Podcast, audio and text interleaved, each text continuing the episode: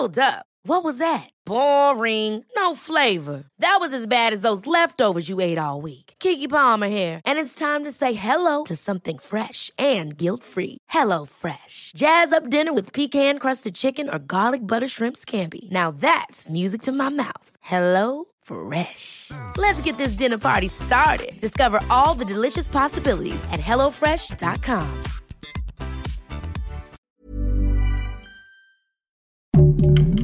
Heraldo Podcast, un lugar para tus oídos. Hoy, en primera plana, ¿sabes qué puede pasar si nos acabamos los recursos naturales del país?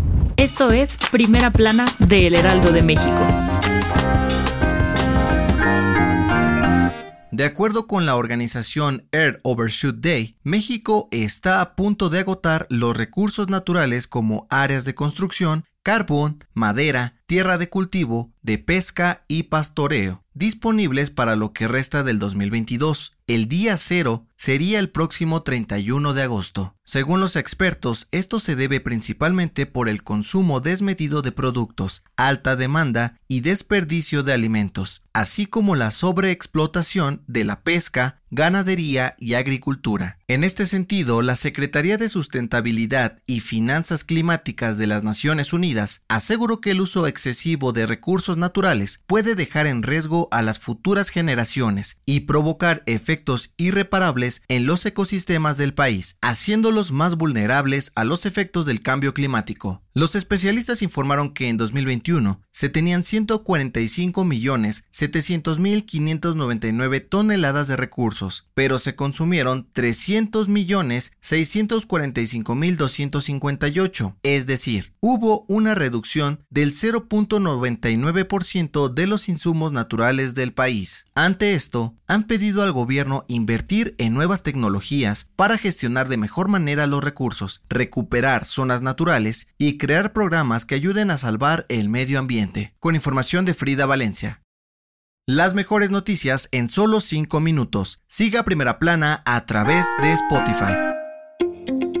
Este lunes fue inaugurado el Aeropuerto Internacional Felipe Ángeles en Santa Lucía, Estado de México, una de las obras insignia del gobierno del presidente Andrés Manuel López Obrador. Durante la ceremonia de inauguración, AMLO aseguró que está completamente terminado y operará al 100% de su capacidad. Sin embargo, dijo que aún falta que las líneas aéreas incrementen sus viajes para que sea más eficiente. Cabe recordar que hasta el momento hay cuatro aerolíneas operando desde la terminal Felipe Ángeles, Aeroméxico, Viva Aerobús, Volaris y Conviasa de Venezuela. Aeroméxico realizó el primer vuelo comercial desde el AIFA a las 6.30 minutos de la mañana. Despegó hacia Villahermosa, Tabasco, con 89 pasajeros, mientras que a las 9.25 minutos un avión de Viva Aerobús aterrizó por primera vez desde Guadalajara, Jalisco. El presidente también comentó sobre la polémica en torno a su lejanía. Dijo que la mayoría de los aeropuertos de las principales ciudades del mundo están en afueras y explicó que él hizo 38 minutos saliendo a las 5 con 10 minutos de la mañana de Palacio Nacional, usando la autopista México-Pachuca y en día festivo. Con información de Francisco Nieto y Misael Zavala.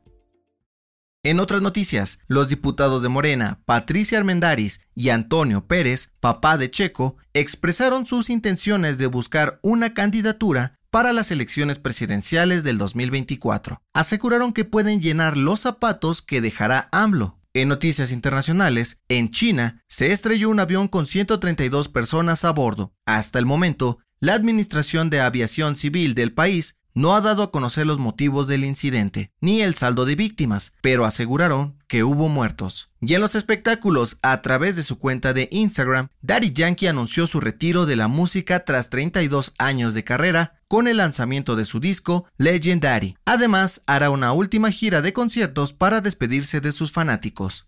El dato que cambiará tu día. ¿Alguna vez te has preguntado por qué en algunos países manejan del lado izquierdo? De acuerdo con historiadores del Colegio Imperial de Londres, en Europa, Durante el siglo XV, los caballeros solían llevar sus armas del lado izquierdo del cuerpo, para mantener libre la mano derecha para combatir. Sin embargo, el ejército francés lo hacía al revés, y tras sus múltiples conquistas, el resto de los países lo adoptaron. Actualmente solo alrededor de 70 países manejan del lado izquierdo, como el Reino Unido, Japón, Australia, Nueva Zelanda y Sudáfrica. La recomendación.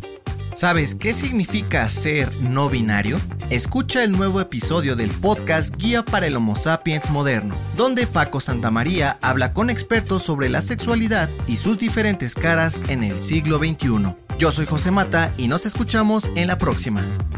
Esto fue Primera Plana, un podcast del Heraldo de México. Encuentra nuestra primera plana en el periódico impreso, página web y ahora en podcast. Síguenos en Instagram y TikTok como El Heraldo Podcast y en Facebook, Twitter y YouTube como El Heraldo de México. Hasta mañana.